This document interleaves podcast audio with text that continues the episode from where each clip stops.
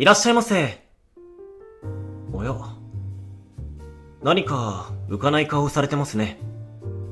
悲しいことでもありました？なるほど。そうですか。自分は一生懸命頑張ってるのに、何をやっても空回りしてうまくいかないと、頑張ってる意味がわからなくなってきてため息が出たり、無気力になって何もやりたくないなーなんて思ってしまいますよね。そんな時は無理しなくていいんですよ。頑張らなくていいんです。これまであなたはたくさん頑張ってきたんですから。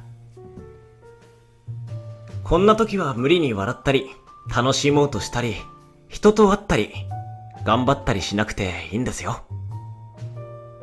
はい。お待たせしました。いつものコーヒーです。これで合ってますよね。心も体も頑張ったから今は疲れてるんです。こんな時はコーヒーでも飲みながらゆっくり休みましょう。